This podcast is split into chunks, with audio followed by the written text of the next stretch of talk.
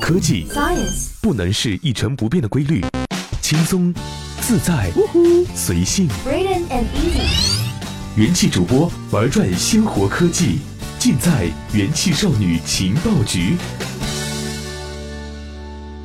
大家好，这里是用智商捍卫节操，用情商坚守美貌的元气少女情报局，我是小一。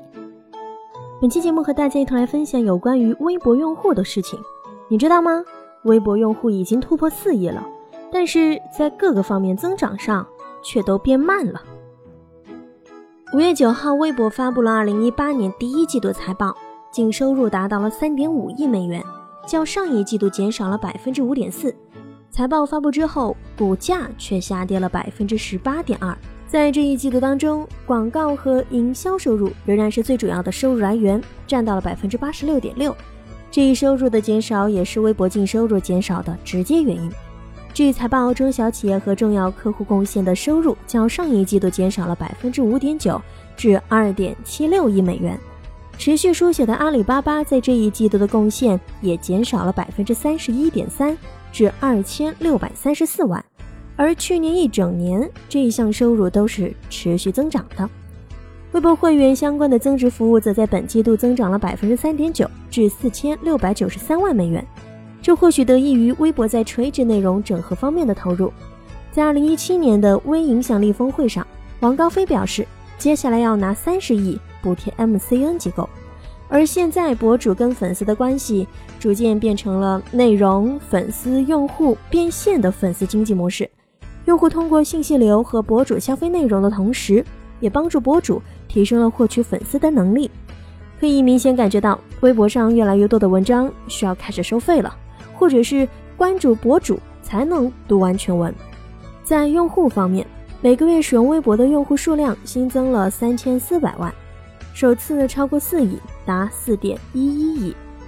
在国内，除了微博，月活用户超过四亿的应用只有七个，分别是微信、QQ、爱奇艺、腾讯视频、淘宝、支付宝和优酷。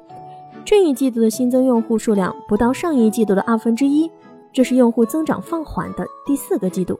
同时，微博从每个用户获得的收入也在减少。较上一季度减少了百分之十三点三，至零点八五美元。微博 CEO 王高飞在财报后的电话会议当中解释道，用户量增长放缓，主要是有两个原因。一方面呢，使用视频应用的用户在增加，所以这就影响了每日使用微博的用户数量和广告的收入。另一方面是由于手机市场持续在下滑，整个移动互联网流量增长放缓，都会给微博持续带来着增长压力。在本季度，微博手机用户占比达到了百分之九十三。王高飞表示，这一季度微博在手机厂商与应用商店上的投入增加了百分之四十左右。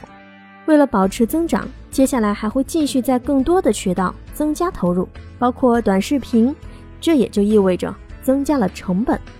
虽然今年开始，微博采用了新的会计准则，需要在列示收入时把增值税给扣掉。不过，这扣除了之后，收入和成本都是会减少的。这一季度在收入和用户数量上，也还是超出了分析师们的预期。然而，整体放缓的增长，或许会让他们开始重新看待微博。在上一季度的财报发布之后，分析师们表示，并不担心微博收入增长放缓、成本增加。